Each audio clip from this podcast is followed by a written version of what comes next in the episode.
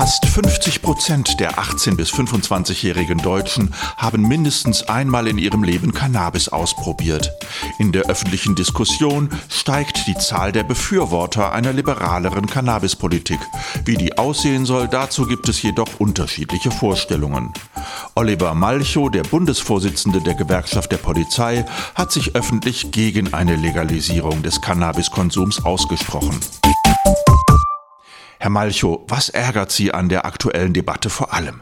Naja, ärgern ist vielleicht überzogen dargestellt, aber ich muss schon sagen, wir machen uns als Gewerkschaft der Polizei Sorgen, ob möglicherweise durch diese Debatte nicht auch Gefahren, die in dem Konsum bestehen könnten, heruntergespielt werden. Ich denke da insbesondere um junge Menschen, die vielleicht dann für sich in Anspruch nehmen, naja, Legalisierung ist jetzt das große Stichwort, dann scheint es ja doch nicht so gefährlich zu sein und es deswegen vielleicht auch vermehrt zu Konsum kommt. Das ist eigentlich unsere Befürchtung.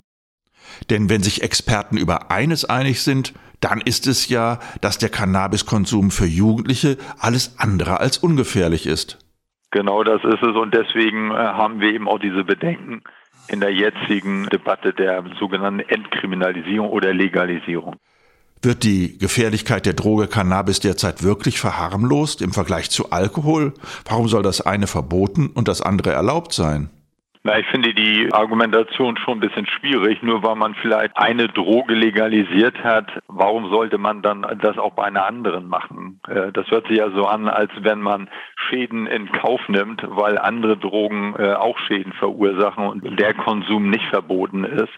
Also ich finde es teilweise sogar zynisch, diesen Vergleich hinzustellen. Letztendlich ist es insbesondere für Jugendliche nicht ungefährlich und darauf zu verzichten, nur weil man beim Alkohol vielleicht sogar eine riskantere Droge legalisiert hat, glaube ich, ist der vollkommen falsche Ansatz. Ich glaube, es ist ein Ansatz, der dringend von denen benutzt wird, die die Legalisierung wollen, weil sie möglicherweise damit Geld verdienen können. Wenn der Cannabiskonsum legal würde, würde das nicht den Schwarzmarkthandel mit einem Schlag beseitigen?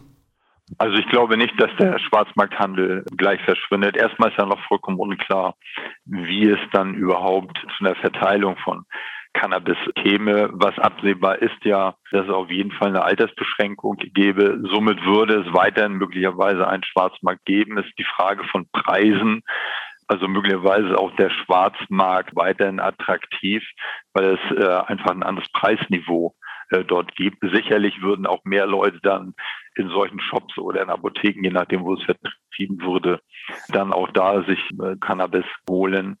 Aber der Schwarzmarkt, dass der dadurch so verdrängt würde, da stelle ich erstmal in Frage. Im Jahr 2020 wurden deutschlandweit mehr als 200.000 Verfahren im Zusammenhang mit Cannabiskonsum eingeleitet. Würde eine Entkriminalisierung des Cannabiskonsums der Polizei nicht wesentlich weniger Arbeit machen? Ja, das äh, an der Stelle auf jeden Fall. Wenn wir diese 200.000 Fälle nicht hätten, müssten wir sie nicht bearbeiten. Fakt ist aber natürlich auch, dass wir über die Konsumentenebene, die so gut wie gar nicht strafrechtlich verfolgt wird, das will ich an dieser Stelle auch sagen, auch wenn es polizeilich erfasst wird, und in einem relativ zügigen Verfahren bearbeitet wird, sind die wenigsten Fälle die, die überhaupt angeklagt werden. Es gibt ja auch so eine Grenze, wo der Konsum dann, wo es zur, zur Einstellung äh, kommt. Was wir allerdings als Polizei auch sagen können, über die Konsumenten kommen wir auch an die Händlerebene. Insofern ist diese Ebene schon auch für uns wichtig für weitere Ermittlungsarbeiten. Und junge Leute, die erwischt werden beim Konsum von Cannabis, die dann zur Polizei müssen, wenn sie äh, unter 18 sind, auch in Begleitung ihrer Eltern, die finden das nicht besonders schön. Die äh, kommen dann auf eine Polizei und äh, Sachbearbeiterinnen und Sachbearbeiter, die äh, schon Verständnis äh, zeigen, auch den mahnenden Finger heben, aber das geht hier nicht um Kriminalisierung, sondern ich glaube, das Verhalten, sich zur Polizei begeben, das Bekanntmachen auch den Eltern gegenüber konsumiert zu haben, das hat auch präventive Wirkung und darf auch nicht unterschätzt werden. Häufig gibt es auch noch Verbindungen mit dem Besuch von Beratungsstellen äh, als Voraussetzung von Einstellungen bei der Staatsanwaltschaft. Das sind alles so Dinge, die schon sinnvoll sind, wenn sie dann diesen Weg gehen.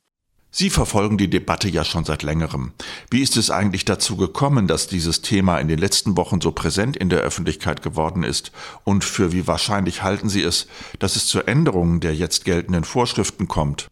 Letztendlich muss man ja sagen, dass die Jugendorganisation der jetzt drei äh, um einen Koalitionsvertrag verhandelnden, die sind es durch eine äh, konzertierte Aktion gewesen, die äh, für die Legalisierung in den Beschlusslagen auf den Parteitagen gesorgt haben. Äh, ob da wirklich die gesamte Partei dahinter steht, selbst wenn es eine Beschlusslage ist, bleibt ja noch abzuwarten. Ich weiß übrigens auch gar nicht, ob das Thema jetzt bei den Koalitionsverhandlungen der Fall sein wird. Aber so schnell ist das eben, wenn man Organisationen kennt, wie auch Beschlüsse mit mal äh, zustande kommen.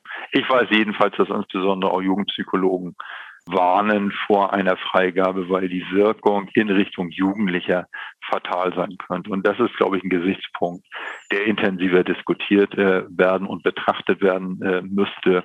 Ich merke aber auch, dass Reaktionen auf meine Äußerung oder die der GDP schon sehr intensiv sind und daraus wird häufig deutlich, dass es auch um ein riesengroßes Geschäft geht. Sonst würde man äh, anders äh, uns gegenüber auftreten. Vielen Dank für dieses Gespräch, Herr Malchow. Ich habe mich mit Oliver Malchow, dem Bundesvorsitzenden der Gewerkschaft der Polizei, über die aktuelle Debatte zur Legalisierung des Cannabiskonsums in Deutschland unterhalten. Bis zum nächsten Podcast.